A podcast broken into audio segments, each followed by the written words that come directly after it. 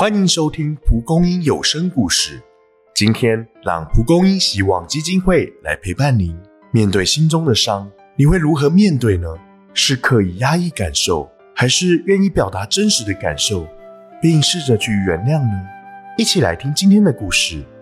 愿我们的心都能走出伤痛，获得真正的平静。一九九六年，在美国华盛顿越战纪念碑上。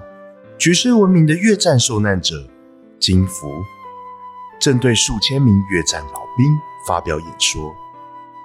他分享着自己从被烧夷弹袭击，接受无止境的治疗，一步步走出巨大痛苦的历程。但没人想得到，当年对他村庄投下烧夷弹的军人约翰·普拉默，此刻就坐在台下，怀揣着不安。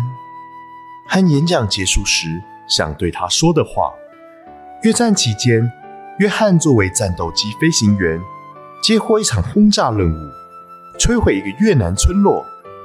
隔天，报纸就刊出九岁的金福全身赤裸、被火焚烧的照片。他很快得知这是自己造成的惨剧，每夜都会梦到照片里的场景，然后。因梦中凄厉尖叫而惊醒，活在罪恶感里的他，曾经酗酒，搞砸过两段婚姻，还不得不辞去工作。他可以推脱是战争之二，自己只是被迫服从上级命令，但他始终想亲自向金福致歉。